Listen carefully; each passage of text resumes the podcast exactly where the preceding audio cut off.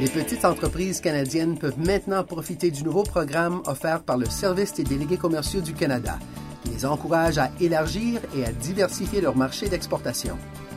Ici Michael Mancini, rédacteur en chef de Canada Export, le magazine officiel du Service des délégués commerciaux du Canada, soit le plus vaste réseau de spécialistes du Canada en matière de commerce international. Appelé CanExport, ce programme prend en charge une partie des dépenses admissibles engagées pour mener à bien des activités de développement de marché, comme la participation à des salons commerciaux ou la réalisation d'études de marché. Êtes-vous admissible à ce programme? Pour discuter de CanExport, j'accueille Mme Élise Racicot, la déléguée commerciale responsable du programme. Merci, Élise, de vous joindre à nous. Merci, Michael, de l'invitation. Alors, qu'est-ce que le programme CanExport et comment fonctionne-t-il? Bien, comme vous l'avez euh, très bien défini dans votre introduction, le programme CanExport vise vraiment à aider les petites et moyennes entreprises canadiennes qui désirent faire un pas supplémentaire vers de nouveaux marchés, diversifier les marchés dans lesquels ils font des exportations. Et donc, c'est un programme de contribution qui les aidera dans les dépenses encourues pour arriver à développer ces marchés-là.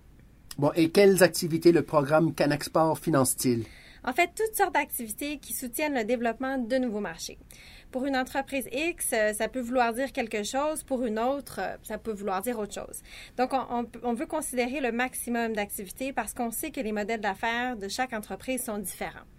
Mais de manière générale, si on veut donner des exemples, par exemple, les voyages d'entreprise vers les marchés en question pourront être considérés.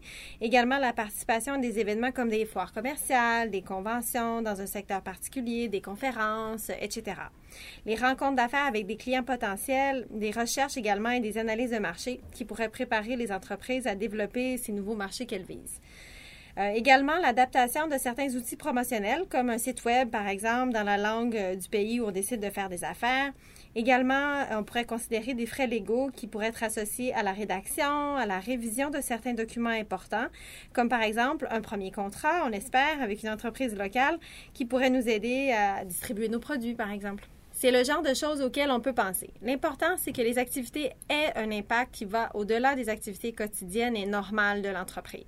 Donc, que ce soit vers un nouveau marché, que ça porte sur de nouvelles activités, que ce soit pas vraiment des choses que l'on fait au jour le jour, que ce soit pas le salaire d'un employé non plus, etc. Que ce soit vraiment quelque chose qui nous permet de faire davantage. Et quel est le financement maximal offert aux entreprises? Le financement maximal par projet et par année par entreprise est de 100 000 donc, on considère que l'entreprise doit elle aussi investir afin de connaître du succès dans les marchés où elle désire exporter.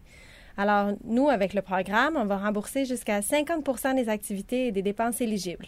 Donc, il faut que l'entreprise mette, elle aussi, 50% au minimum sur la table. Alors, on va considérer des projets qui vont de 20 000 à 200 000 et notre contribution, qui sera la moitié, sera, elle, de 10 000 à 100 000 Et quels sont les critères d'admissibilité? Ben, pour que l'entreprise puisse être éligible, euh, comme on le disait au début, il faut que ce soit une petite et moyenne entreprise. Qu'est-ce qu'on veut dire euh, dans le cadre de ce programme? On veut dire une entreprise qui a au moins un employé à temps plein et jusqu'à l'équivalent de 250 employés à temps plein. Il faut aussi qu'elle ait un revenu suffisant pour pouvoir s'engager dans ce type de projet. Euh, on le mentionne, il faut que l'entreprise puisse elle aussi mettre des fonds puisqu'il faut qu'elle les avance. Nous, on va rembourser les fonds une fois que ce sera fait. Alors, pour être certain d'avoir la structure suffisante, on demande un minimum de revenus.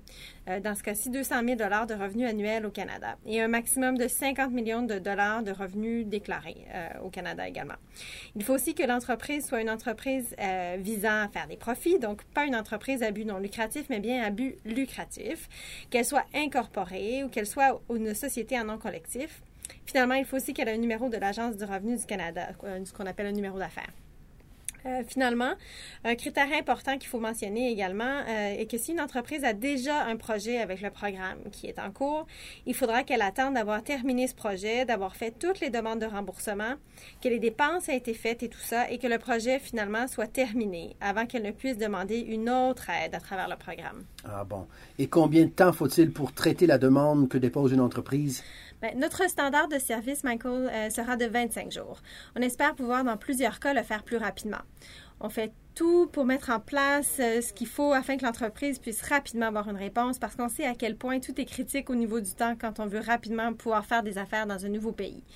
Mais notre maximum auquel on s'engage, c'est 25 jours à partir du moment où la demande est complète et que l'entreprise est éligible.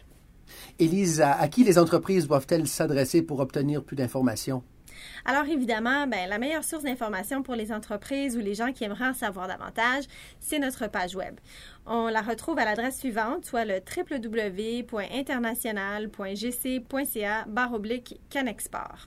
Sur ce site, on trouvera plein de sujets, des questions et réponses, le guide du requérant, tout ça, l'application en ligne évidemment, mais aussi euh, notre numéro 1-800 ainsi que notre courriel. Alors si jamais des informations étaient toujours manquantes après avoir fait euh, une visite sur notre site, les gens et les entreprises seront également en mesure de nous contacter à travers ces autres moyens de communication. Bien, merci beaucoup d'avoir été des nôtres, Élise. Ça m'a fait très plaisir, Michael. Nous étions en compagnie d'Élise Racicot, la déléguée commerciale responsable du programme CanExport. Comme l'a mentionné Élise, il est possible d'obtenir de plus amples renseignements sur le site international.gc.ca CanExport. Si vous avez besoin d'une aide financière pour couvrir vos frais de déplacement, votre participation à des salons commerciaux ou la réalisation d'études de marché ou d'autres activités, Présentez sans tarder une demande au programme CanExport. Et n'oubliez pas, vous pouvez aussi communiquer avec le Service des délégués commerciaux du Canada pour accéder à notre réseau incomparable de spécialistes du commerce international. Consultez notre site déléguéscommerciaux.gc.ca. Ici Michael Mancini. À la prochaine. Vous venez d'entendre une balado-diffusion du gouvernement du Canada.